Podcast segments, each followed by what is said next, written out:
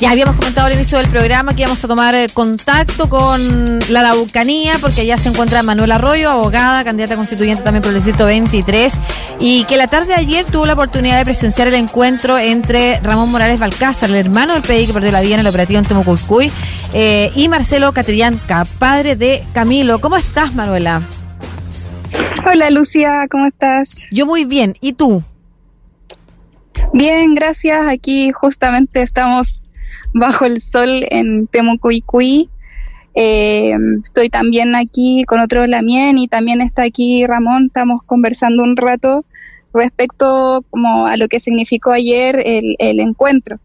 Nosotros habíamos igual estado trabajando en eso previamente, no lo quisimos hacer público porque igual temíamos por la integridad de la familia y porque también existiera como mucha presión, pero finalmente ayer logramos eh, realizar este encuentro que sin duda yo creo que un hito significativo hoy día es la relación entre, entre el pueblo chileno y el pueblo mapuche. Manu, ¿cómo se gesta este encuentro? Lo que pasa es que dentro de, mi equipo yo trabajo con un compañero, Antonio Madrid, quien es defensor de, los ríos, un abogado ambientalista y precisamente conocí a Ramón en el contexto de la defensa de los ríos en el norte con las comunidades tacameñas.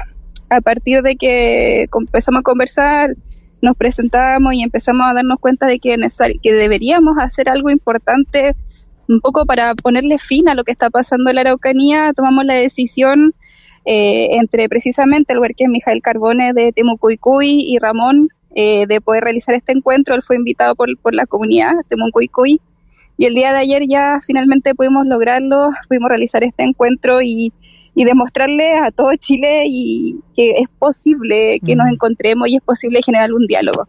Creo que eso tiene que ver con, con, con, con pasión, con empatía y con mirar hacia adelante y decir, bueno, ¿cómo resolvemos esto que al final del día eh, ha cobrado muchas víctimas, pero que en el fondo nada de esto se resuelve. Mm, y que no es problema entre las personas que pertenecen a distintos pueblos. Eso es súper, yo creo que ese es uno de los mensajes más importantes de la foto y los videos que se transmitieron del encuentro ayer, fíjate.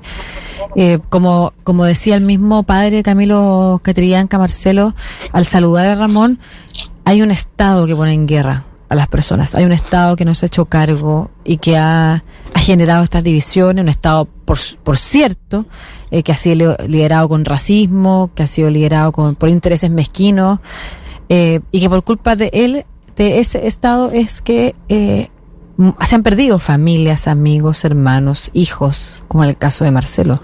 Yo creo que ese es, es parte de lo, de lo más importante que dejó el encuentro de ayer. ¿Qué, ¿Qué fue lo que se conversó en ese encuentro? ¿Qué, qué, qué también eh, cosas se pusieron sobre la mesa? Te lo pregunto porque circularon videos por las redes sociales del salud y del momento en el que Marcelo eh, Catrillanca y, y Ramón Morales Balcázar se, conocen, se saludan. Em, pero cuéntanos ¿quién qué, qué, más fue, fue, fue lo que se pudo conversar. Sí, bueno, como toda ceremonia mapuche tiene un protocolo, el día de ayer eh, hablaron dirigentes eh, del pueblo mapuche, se realizó un poco un análisis de la situación actual en, que se vive.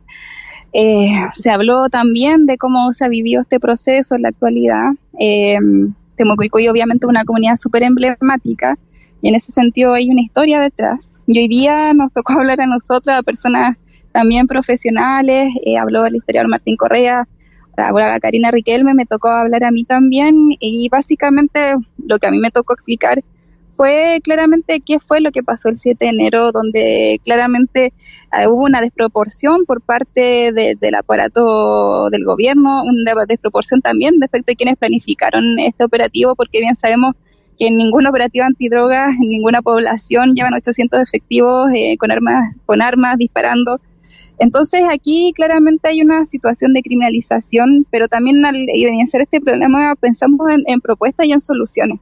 También hablamos de que tal como Ramón, también existimos personas en Chile que somos conscientes de lo que pasa en el pueblo mapuche, que también somos personas, existen personas mapuches que saben que en el fondo que esto no es un enfrentamiento entre pueblos, sino, eh, sino que es un enfrentamiento entre modelos de desarrollo, entre formas de solucionar los conflictos, como que históricamente hemos resuelto esto a partir de la violencia, pero creo que, que la idea es también generar propuestas de reconocimiento de los derechos de un pueblo, pero también del, del entenderse. Creo que hoy día como que también demostramos que como personas podemos conversar y entendernos. Mm. Y hoy día ahora estoy sentado con, con Ramón, el hermano, estamos sentados también con, con la mía mapuche, hay gente que ha estado privada de libertad, hay gente que ha sido criminalizada y nos estamos todos tomando un mate y conversando de lo importante que, es que nos encontremos y que nos conozcamos. y creo que eso ha significado hoy día.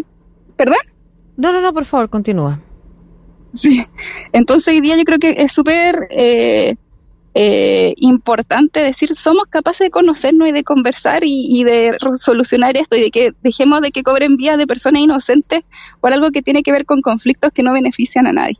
Eh, Manu, te quería preguntar si tengo la posibilidad, si podría conversar con Ramón, si lo tienes ahí cerca tuyo. Con mucho respeto, de todas maneras, con mucho respeto y, sabiendo que esto es, repentino, pero una conversación. No, sí, le había dicho. sí, le había dicho. ¿Podía hablar con Lucia? Sí. ¿Aló? ¿Aló, Ramón?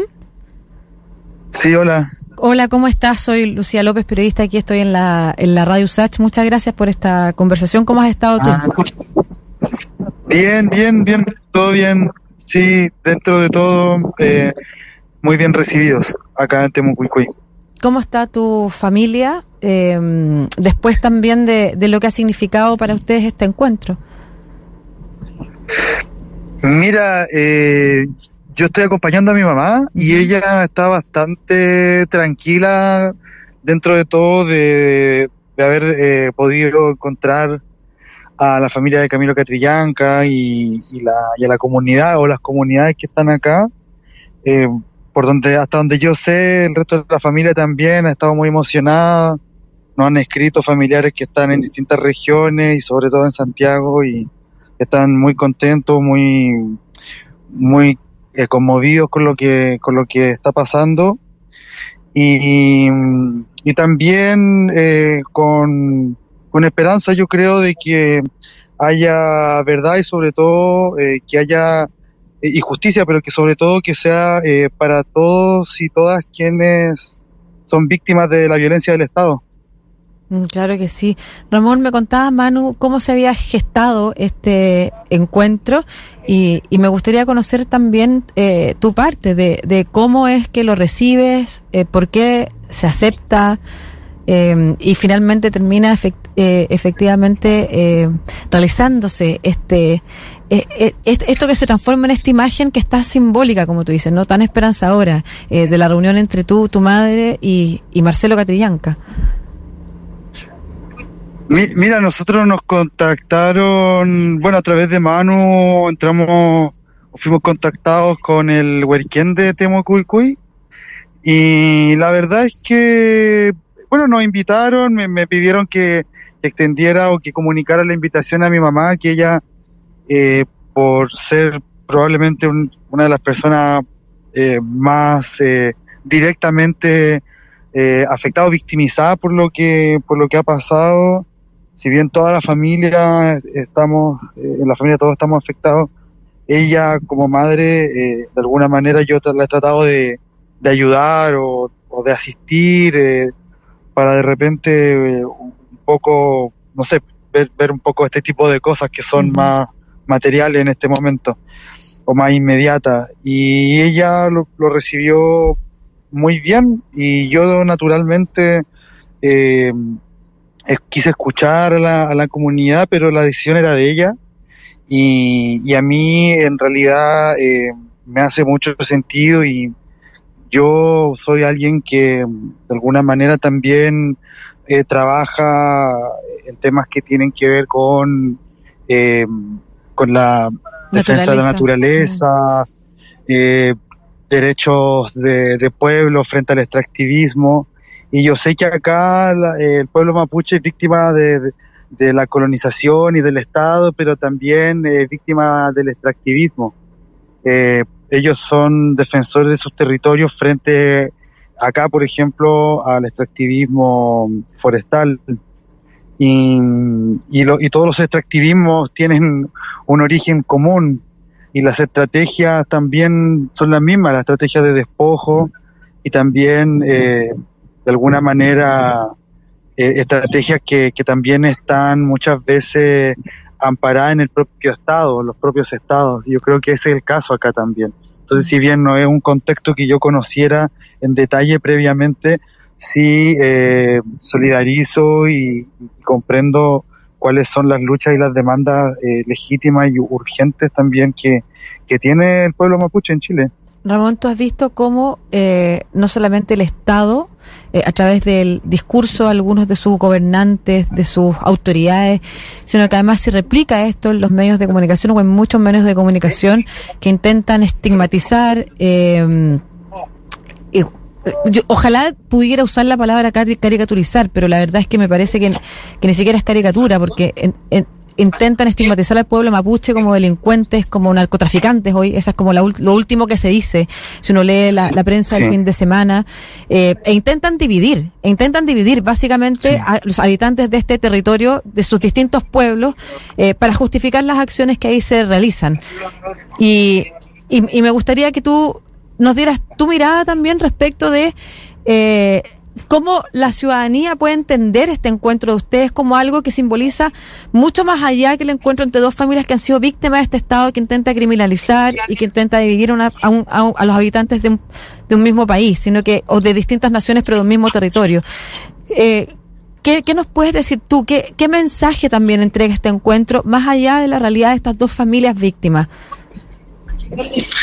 Sí, mira, yo creo que Sí, efectivamente los medios de prensa creo que están más que al debe con, con, el pueblo de Chile, no solamente los pueblos indígenas, yo creo, sino que yo creo que, y sobre todo a partir del estallido social, hemos visto cómo la prensa ha estado al servicio de un Estado que reprime a su propio pueblo, a sus propios pueblos, eh, porque somos muchos pueblos en realidad. Y, sí, yo, creo que de alguna manera también esto pudiese, o debiese también ser visto como, como una señal de que también tenemos que ser un poco más críticos, porque si nosotros también basáramos nuestras decisiones, lo que, como tú dices, muchas veces dice la prensa, probablemente también estaríamos asumiendo discursos eh, y estigmatizaciones que no corresponden. Entonces yo creo que ahí eh, por un lado está esa, esa crítica al, al, mal trabajo que están haciendo muchos medios de prensa, pero al mismo tiempo yo diría que hay que también resaltar la labor de los medios independientes y, y la, y la comunicación o la comunicación que realizan las propias comunidades y organizaciones en los territorios. Y tratar de eh, o hacer un llamado a tal vez volcar la mirada un poco también a esos medios eh, que informan de otra forma, con un compromiso social genuino y de forma crítica, y, y de alguna manera también, eh, no sé, si no podemos cambiar los medios hegemónicos, yo creo que también eh, tenemos la opción de no seguirlos, de no darles validez. Y yo creo que eso también está pasando ahora. O sea, de alguna manera, si nos informamos de otra forma y, y también eh, si, si, si, nos atrevemos a criticar abiertamente estos medios, nosotros vemos que ellos también finalmente se terminan acercando a la realidad. Por ejemplo, yo ayer algo que no me esperaba, que había un punto de prensa con los medios de canales de televisión, digamos, y que finalmente vienen acá, o sea, se, se, ven obligados a hacerlo, porque se les obliga, porque finalmente por otros canales está corriendo una información que invalida lo que ellos están informando. Entonces ellos se ven obligados a hacer. Y yo eso también es una lectura que, que, hago ahora, tal vez un día después. Eh, no era algo que, insisto, que no estaba esperando que pasara eso, no estaba ni preparado, nada, pero creo que de alguna manera igual el hecho de que hayan venido es una señal de que ellos también se están sintiendo llamados a hacer una pega un poco más crítica y más responsable. Mm, yo voy a ser también eh, justa en, decir que fue el Mercurio también, para no eh, contribuir a una generalización, el Mercurio el fin de semana hace, hace un artículo en el que se transmite este mensaje, ¿no es cierto? Eh, que es el que ustedes también responden con una imagen muy sólida de encuentro, en el que se señala que aquí hay pueblos que necesitan habitar de otra manera en este espacio y que tienen toda la disposición a encontrarse pese a que hay un Estado que los quiera dividir. Y, y, y vuelvo entonces con esa pregunta y, y, dejo de, interrumpir tu estadía ya, Ramón. Agradezco que me hayas dado este espacio. ¿Qué mensaje le das también a, a, las autoridades respecto de hacia dónde hay que avanzar con este, con esta manera de abordar lo que se instala como un conflicto? Mira, yo, yo creo que eh, es, muy, es muy complejo y creo que es difícil también como de reducirlo en una frase. Eh, pero, pero acá yo creo que lo que nosotros estamos eh, viendo es que hay un racismo eh, profundo en nuestra sociedad y que el Estado lo está eh, promoviendo, lo está incluso facilitando.